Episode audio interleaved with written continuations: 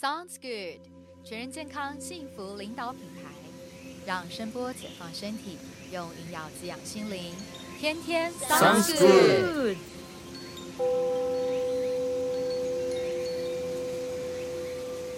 Hi，Sounds good，我是新宇医疗中心的创办人凯华，也是一位全人健康疗愈师。今天呢，很开心呢，我们邀请到一位重量级的大来宾来到我们的现场。那我们请来宾自己做一下自我介绍喽。重量级是讲体重比较重嘛？各位好，我是慈铭骨科诊所的院长卢义光卢医师，非常高兴来到这里接受你的采访。那今天很特别，大家知道，其实在我旁边的这位重量级的嘉宾呢，他不只是这个慈铭骨科的院长，哈，他也是我生命中的这个很重要的一个，这是我的父亲。对，就是创造这个生命起源的其中一个很重要的一个呃人物。那我们今天在这集很很荣幸呢，可以邀请到我的父亲呢来跟我们聊一聊这个关于呢他跟声音疗愈的一些啊他自己个人的见解跟体验，做一些互动跟交流。那我们来问一下哦，第一个问题就是我爸在那个接触声音疗愈的时候，你对于声音疗愈的这个看法或是呃想法是什么？当我第一次听到这个凯华说要成立这个音疗的这个这个事业的时候，啊，我第一个是感到讶异，然后接着就是也就不讶异了。讶异是什么呢？因为这个名词就是对我来讲是一个比较生疏的东西，在这个医疗的这个路程旅程中间哈，那么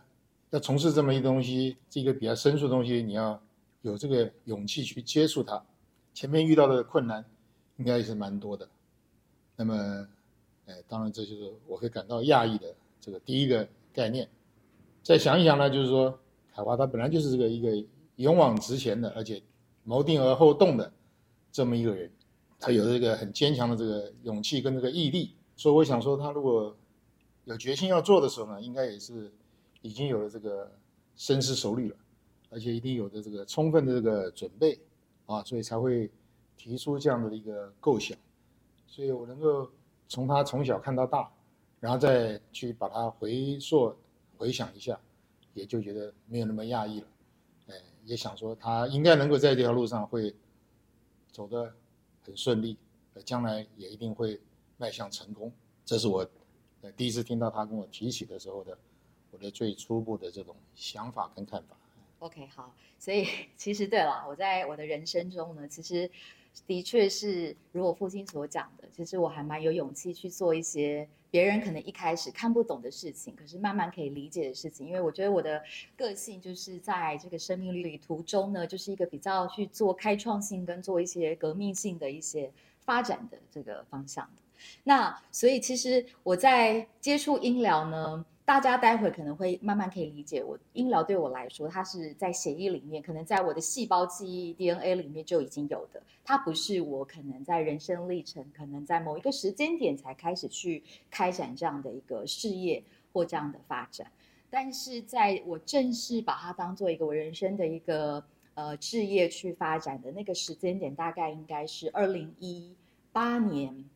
八月，在我去完肯亚这个义工行之后。然后到了二零一九，我接触到了我现在最常使用的经脉音疗的这样的音叉的系统，接着决定开始做一百个个案开始。那其实这个路程呢，我的家人们他们其实是从不理解到理解到支持到全力的支持，所以我其实是还蛮感恩的。那所以在这个过程中，那时候我记得我在二零一九啊十二月的时候呢，我就是立定了一个志向，想说我想说我先来做完一个一百个公益的这个医疗的个案呢，之后再来正式开展我的这个服务。那在这一百个案，我父亲其实他就是非常很有勉励的一种激励法，他就说你先完成了一百个个案，我再做你的第一百零一个。那你知道我就是其实我狮子座也是也是蛮有意思的，就希望那个求好心切。那我想说，我一定会完成一百个，等着你来做我的第一百零一个。所以他们就一路见证，看我每天这样做做做做做，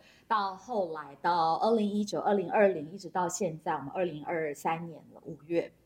所以这一路以来，到去年这个二零二二的九月底呢，医疗中心开幕，所以呃，我也蛮想听听看，从他的眼里呢，怎么默默的看女儿在这个一路的这个过程中的发展。因为其实平常我们不大真的会去特别聊太多，因为彼此的这都很忙。那这边就想要来呃访谈第二个问题，就是请我父亲来聊聊，就是对于我们我在开展这个医疗过程中，你的一些看法。或者是一些你的想法。从他开始决定要去做的时候呢，当然，呃，我们就是全家人都是非常的支持他，就算偶尔会给他提出一些建议，但是不管怎么说，也是希望说他能够顺顺利利的能够完成他的这个理想。这段过程中哈，呃，看他也是蛮辛苦的哈，这个，呃，为了呃每一个个案在那边思索怎么样能够去帮助。到别人，啊，那么当然其中也有少部分是我的病人啊，接触到了这个音疗，后来的回馈也就是表示说他们在某些这个身体的病痛上面能够获得一些改善，不管是心灵上的或者是身体上的啊，都能够获得一些这个释放。那我想这个是对。呃，这个帮他操作的这个人跟我们这个推荐的人来讲，都是一种这个有这个激励的作用的这种这种回馈。那么终于很快等到这个一百个病人的时候啊，那么我想我没有等很久了，就轮到我了。那我也就去亲身的去体验那么一下啊。当时那个时候我也因为这个就是当时工作很忙碌嘛，每天做的呃看诊啊、手术啊、站着开刀啦。而且那个时候我打球打得蛮勤快的，一年大概打一百场的这个高尔夫，啊，我想对这个身体也是一个很大的劳损跟伤害啊。一大早这个天不亮就要爬起来，睡眠睡不睡不饱的话，还要很高兴的去到这个球场上去这个享受。当然累积的这种疲劳对身体还是会有伤害的。那这个时候也在身体上出现了一些这个症兆。人家说你是骨科医生呢，你怎么自己还会得骨科的病呢？嗯。这个其实没什么，人是吃五谷杂粮的，所以你要生什么病都是很合理的，啊，我自己也在这个诊所做一些复健，啊，当然自己也会开最好的药给我吃，